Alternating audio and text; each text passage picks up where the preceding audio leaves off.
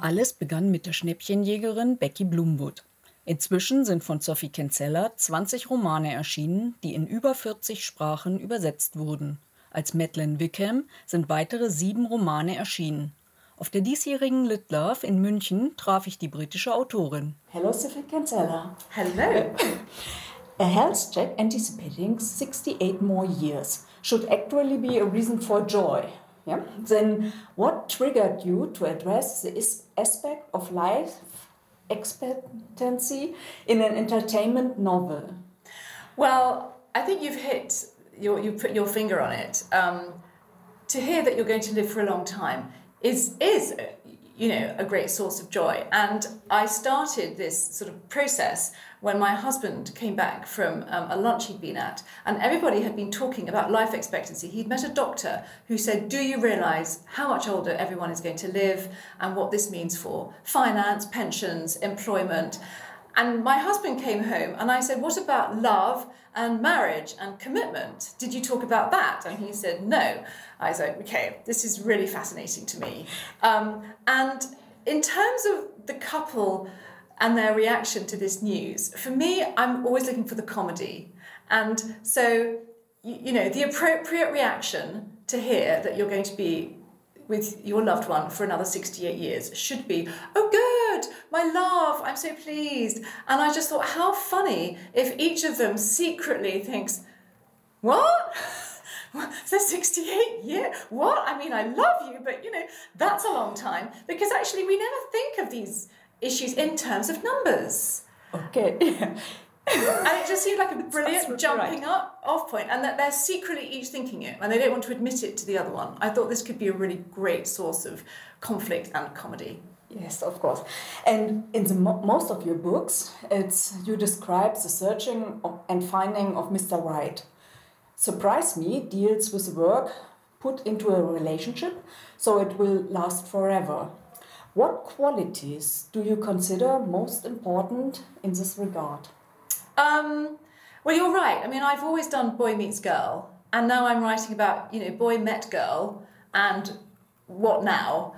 Um, and writing this book, I started to think a lot about how do you actually make it work. And I think that one of the mistakes that um, Dan and Sylvie make in the book is that they leave things and they don't talk about them enough. They think, oh, that's just a little glitch in our marriage, never mind.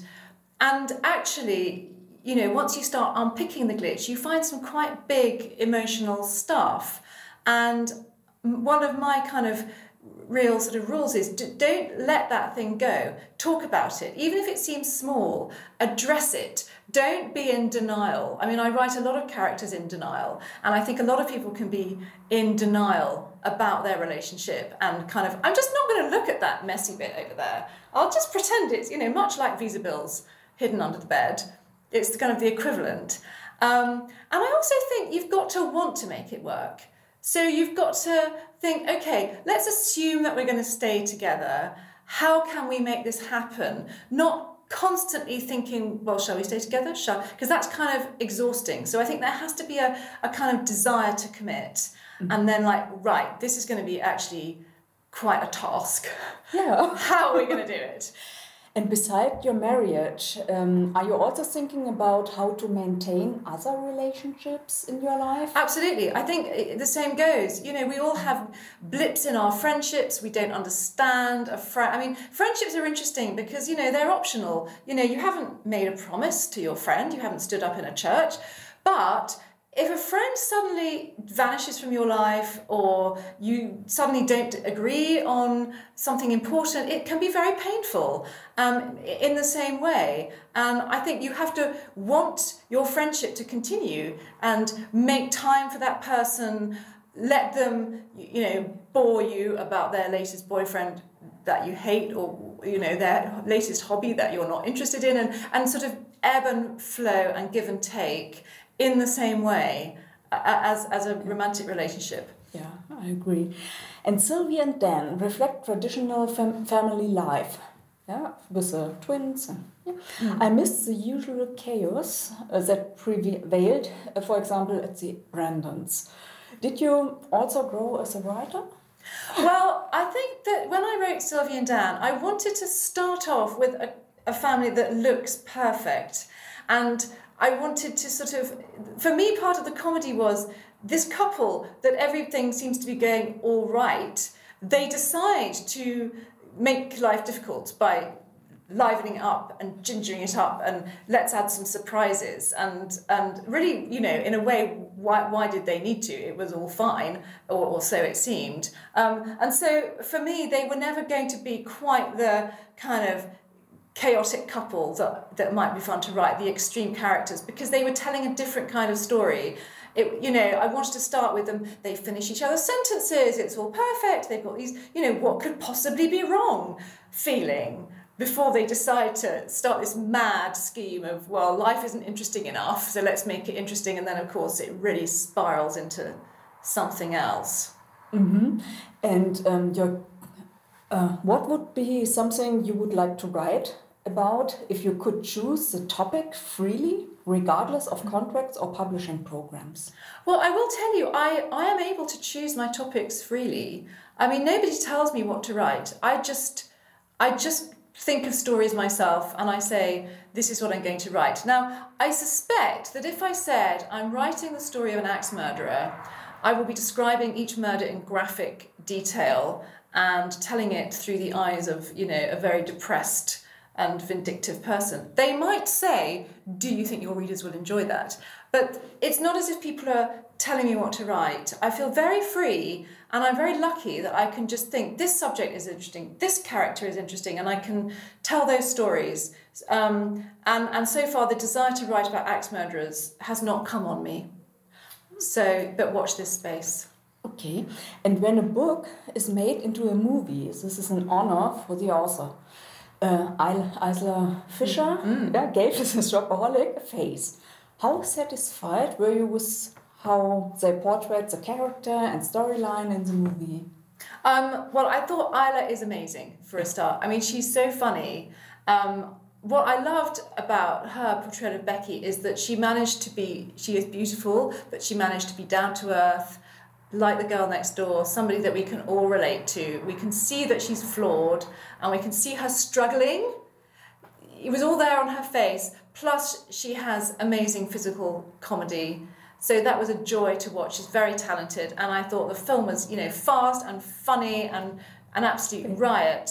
Um, and I mean, I suppose when you're an author, what you are secretly hoping is that it will be every single scene that you wrote, in a sense, you know, on the screen. And of course, they made some changes. But for me, the important thing was they got the spirit of the book, which I really thought they did. Yeah. Isla Becky. Yeah. yeah. And which of your books would you still like to see as a movie? Well, I think they could all be movies, really. Um, I mean, at the moment, excitingly, Can You Keep a Secret is being filmed in the States. Um, so I've just come from the film set of that, and that was really exciting. And again, um, a, a real treat to see scenes that you wrote yourself coming to life and actors saying lines that, that you wrote. So um, I'm excited for that.